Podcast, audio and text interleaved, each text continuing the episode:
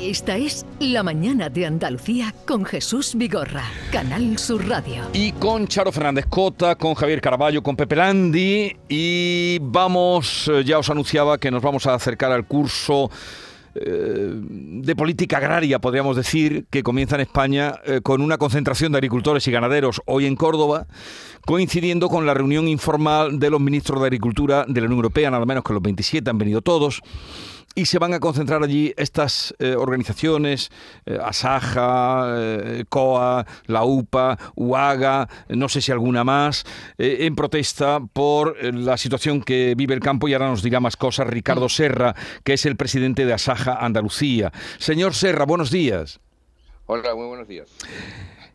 ¿Qué ha motivado que ustedes eh, le hagan hoy esa protesta a todos los ministros de Agricultura que están en Córdoba? Los motivos, desgraciadamente, son tantos que si... Le, sobran los, motivos, como decía Sabina. Eso es, si se los enumero, me acabo con el tiempo, ¿no?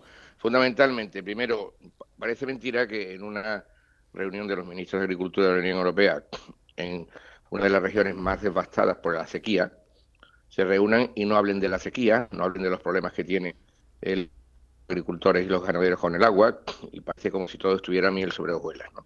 Pero fundamentalmente, además de eso, que ya es bastante, porque la sequía ha puesto en segundo lugar todos los problemas, que no son pocos, que tiene el sector agrario, es una llamada de atención para decir que esta PAC no va, desde el punto de vista nuestro, en la dirección adecuada. La PAC nueva, que se está implementando ahora, es una PAC muy, muy medioambientalista, que eso está muy bien, ahí dice lo contrario, pero que ha olvidado por completo los objetivos de la PAC, que es eh, producir a un precio razonable en cantidad y calidad para los, para los ciudadanos y proteger y defender y conservar la agricultura y la ganadería en Europa porque si miran los números, pues cada vez tenemos menos agricultores, tenemos una situación crítica por la sequía y no, parece, no hay renovación generacional, que es otro de los grandes problemas.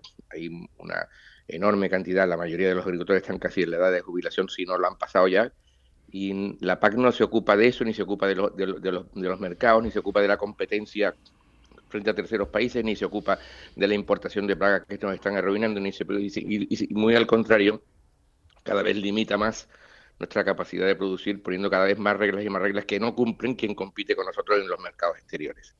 Este es un poco el resumen de decir, bueno, no vamos por un buen camino, vamos por muy mal camino, las ayudas no son suficientes y deben de ustedes de pensar si quieren conservar la agricultura en Europa y especialmente en España o en el sur de España, tiene que pensar de otra manera para que esto siga adelante. No sé si le hago un resumen que podría ser mucho más largo. ya, ya, ya imagino, pero usted ha puesto mm, jerarquizando lo que sería lo principal, primero la sequía y luego el problema de, la paz nueva, como usted ha comentado. El otro día el ministro, con motivo, ayer justamente con motivo de, esa reunión, tuve ocasión de charlar unos minutos con él y le preguntaba de hacer compatible la, la sostenibilidad que se defiende, parece, en la, en la PA, o se insiste mucho en ello, en la nueva PA, y la supervivencia de los agricultores y ganaderos. Él decía que, que por supuesto, ¿no? que, que, que podía ser compatible, eh, pero según lo que está en el papel, dice usted que no.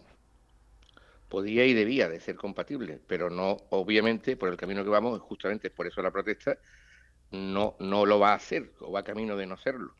Y cada vez tenemos más limitaciones para producir frente a nuestros competidores si cada vez importamos más plagas, si cada vez las limitaciones son mayores. Hay una, una frase, para hacerlo corto, que, que, oí hace mucho tiempo y que me parece que define. Los agricultores no pueden ser verdes si sus números están en rojo.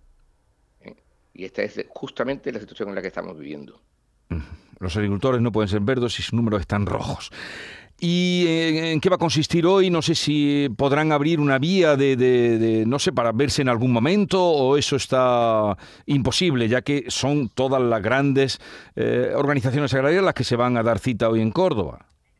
Bueno, el objetivo de hoy es más que para una llamada de atención frente a, digamos, al, al, sector público o al sector público, que decía a los ciudadanos, ¿no? Decir, bueno, los ministros se reúnen aquí, no hay medidas específicas para mejorar la situación crítica que vive el campo por la sequía, no vamos en la PAC.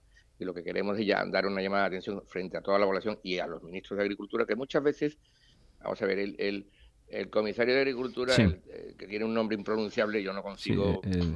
lituano me parece que, es, o polaco. No, es polaco. Polaco, lituano es el Sinkevicius, el de, el de los pescadores.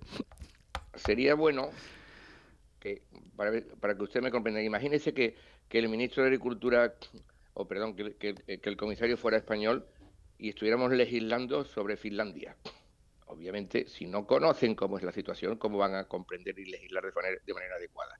Muchas veces desde Bruselas, que está muy lejos y que es muy distinto el mundo allí del mundo aquí, el mundo agrario, quiero decir, no, no podemos comprender cómo hay normas que, ante la sombra de los agricultores se instauran, que pueden ser a lo mejor muy, muy positivas o muy buenas en Bruselas, pero no lo son en España. No podemos comprender cómo se puede limitar el uso de pesticidas, especialmente los que controlan los, los, los, eh, los insectos, eh, porque allí hay muchos menos, porque el frío de alguna manera limita mucho los ataques.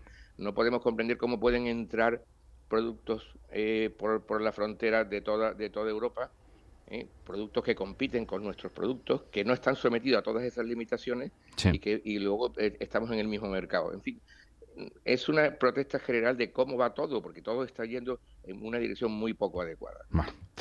¿A la cita, señor Serra, en Córdoba? A las 11, Dios mediante. A las 11 si nos dejan llegar, porque nos están poniendo muchas dificultades, que es otra de las cosas que tampoco se entiende. Pues, eh, yo creo que si hay algo que por lo que el sector agrario se ha, digamos, caracterizado a lo largo de toda su historia es, por ser bastante pacífico en sus manifestaciones. Yo no recuerdo que hayamos tenido nunca un problema. La mayor que hubo hace un año, creo que fue en Madrid había 600.000 agricultores y allí no hubo ni siquiera una papelera rota, ¿no? Ah. Entonces todo esto de limitar tanto, poner tantas dificultades, cerrar los pasos, impedir que vayan, no es comprensible. Es un poco una manera de, de, no sé, de desafectar al sector que está bastante harto ya de esta política distante que no, que no ayuda para nada. Bueno, veremos qué pasa hoy. Ricardo Serra, presidente de Asaja Andalucía, hoy en Córdoba para hacer esa protesta, esa llamada de atención al sector público y también a los ministros, que de alguna manera, alguna manera les llegará indudablemente los ministros de Agricultura de toda la Unión Europea que están concentrados en Córdoba. Gracias por atendernos y que tengan un buen día. Muchas gracias. Gracias a todos por escuchar.